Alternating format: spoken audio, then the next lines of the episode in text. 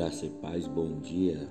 Passando aqui para mais um momento, Café e Palavra, onde eu quero meditar com você no versículo da Bíblia, Abacuque, capítulo 3, versículo 17 e 18. Porquanto ainda que a figueira não floresça, nem haja fruto na vide, o produto da oliveira minta e os campos não produzam mantimento, as ovelhas da malhada sejam arrebatadas, e nos currais não haja vacas. Todavia eu me alegrarei no Senhor, exultarei no Deus da minha salvação. Jeová, o Senhor, é a minha força, e fará os meus pés como os das servas, e me fará sobreandar, e me fará andar sobre as minhas alturas. É, essa é uma oração do, do profeta Isaías, é, Abacuque está orando a Deus, ele está clamando a Deus. E Abacuque foi um intercessor para que Deus avivasse a sua obra ao longo dos tempos. No versículo 2 desse mesmo capítulo, ele vai dizer: Ouve, Senhor, a tua oração. Aviva, ó Senhor, a tua obra no meio dos anos, e no meio dos anos a notifica. Na ira, lembra-te da tua misericórdia. Essa é uma oração muito linda de alguém que entende a soberania de Deus, a grandeza de Deus, e alguém que está disposto a servir e adorar a Deus independente, incondicionalmente daquilo que Deus desse para ele. Ele estava disposto a servir, tanto que na sua oração ele expressa, ele traz esta esta vontade de adorar, esse desejo de servir ao Senhor. Mas Abacuque é alguém que que ora, que suplica não só por ele, mas ele intercede pelas futuras gerações que viriam, aonde a, o seu pensamento, aonde a sua fala é que Deus avivasse e que a obra de Deus ela não caísse no, no esfriamento, no esgotamento espiritual. Meu irmão, eu quero refletir com você sobre essa questão. Nós temos vivido tempos difíceis, tempos aonde o próprio Jesus ele vai nos dizer que por se multiplicar a iniquidade, o amor de muitos vão se esfriar. Muitos estão parando, muitos estão se apostatando, muitos estão deixando de crer em Deus por causa das dificuldades, por causa dos problemas, por causa das lutas. Mas eu quero te encorajar a buscar o Senhor como o Abacuque buscava, a orar o Senhor, a, a Deus como o próprio Jesus nos ensina, a oração do Getsemane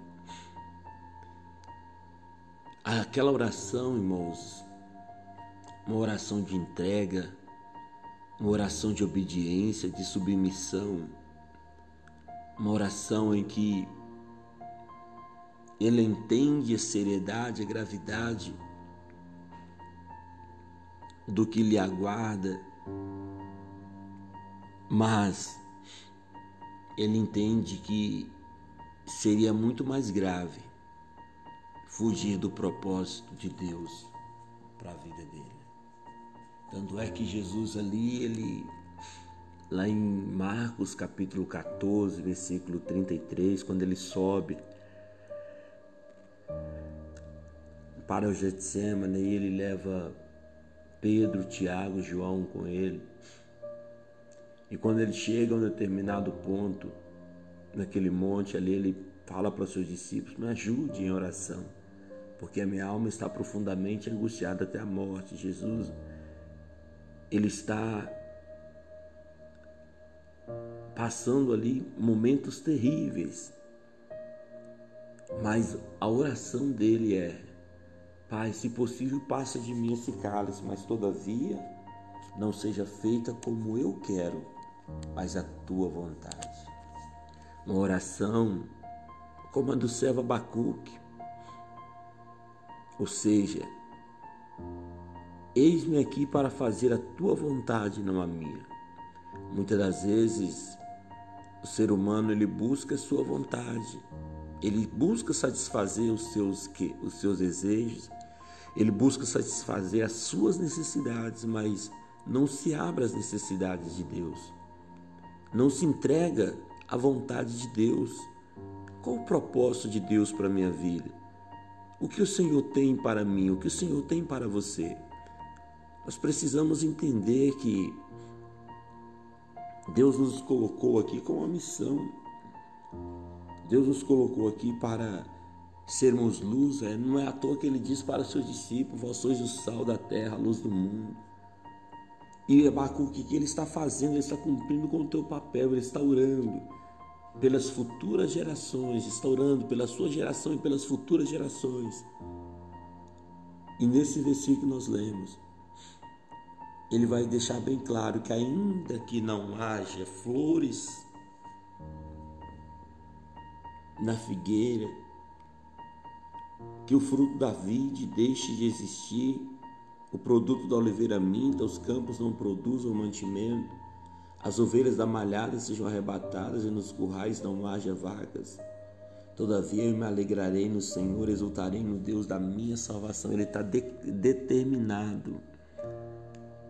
Eu vou, eu vou continuar me alegrando, servindo a Deus incondicionalmente, independente do que possa me acontecer. A minha pergunta para você nesta manhã: você está disposto a servir a Deus quando as suas vontades, seus desejos não forem atendidos, quando as coisas não caminharem segundo aquilo que você esperava? Você está disposto a servir a Deus quando a sua liberdade for colocada em xeque? Você está disposto a continuar adorando a Deus como Jó adorou? Até, até onde vai o nível da nossa adoração? Até onde vai a força do nosso amor para com Deus? Porque dizer que amamos a Deus enquanto estamos cercados de bênção é bom demais.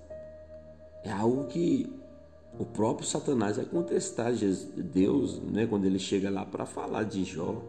Mas o Senhor também o cercou de bênção, como é que ele não pode, né? E o Senhor permite que acontecesse aquilo com Jó para provar que a adoração de Jó era independente das bênçãos que Deus havia dado. Até onde vai o nível do nosso amor para com Deus. Jesus foi até a cruz provando ser obediente até a morte morte de cruz. Pense nisso, meu querido. Nós estamos atravessando dias difíceis, aonde o nosso amor a Deus verdadeiramente vai ser colocado à prova os tempos são maus, os dias são maus. Hoje nós temos visto que são poucos os que fazem o bem.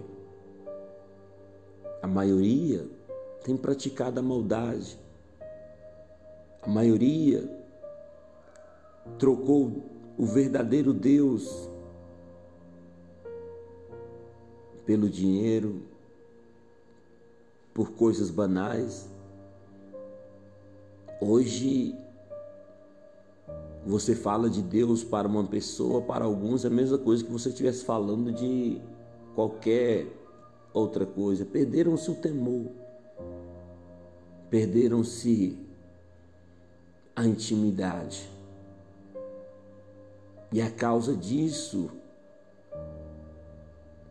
aliás, a resposta, a consequência disso virá. Como veio para Sodoma e Gomorra, como veio para tantas nações, para tantos povos que blasfemaram contra o Senhor. Pense nisso, adore a Deus, independente, incondicionalmente, adore o Senhor. Se Deus fizer, Ele é Deus, mas se também não fizer, Ele continua sendo Deus e nós continuamos dependentes desse Deus. Meu Pai, meu Rei, meu Senhor, amado da minha alma, sustentador da minha vida e da minha casa. Eu venho a Ti nesta manhã, eu venho clamar por um milagre, eu venho clamar por uma resposta. Eu bem sei que o Senhor vive e por fim se levantará ao favor dos justos que intercedem e que clamam por ti.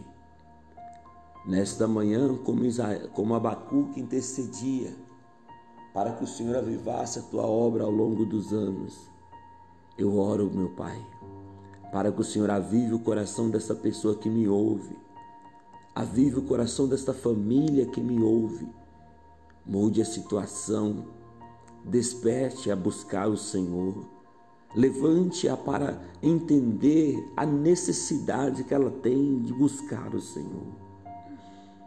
Mesmo quando tudo não está indo conforme nós esperávamos, ajude essa pessoa, meu Pai, levante essa pessoa, coloque ela de pé para buscar o Senhor. Eu profetizo renovo, eu profetizo avivamento na vida dela eu profetizo restauração. Cúria, meu Pai. Cúria. Não só fisicamente, mas cure espiritualmente a nossa alma, para que não venhamos perder ao longo do caminho. Esta é minha oração nesta manhã. Esta é minha súplica por todos aqueles que precisam de um milagre. Visita-os, ó Deus Restaura-os, ó Deus. Renova-os, ó Deus. Em nome de Jesus. Em nome de Jesus eu te abençoo. Em nome de Jesus seja abençoado. Que o Senhor te abençoe e te guarde. Que o Senhor faça resplandecer o teu rosto sobre ti e tenha misericórdia de ti. Que o Senhor sobre ti levante o teu rosto e te dê paz paz é o que eu desejo e profetizo sobre a tua vida em nome de Jesus. Abraço, tenha um final de semana espetacular em nome de Jesus.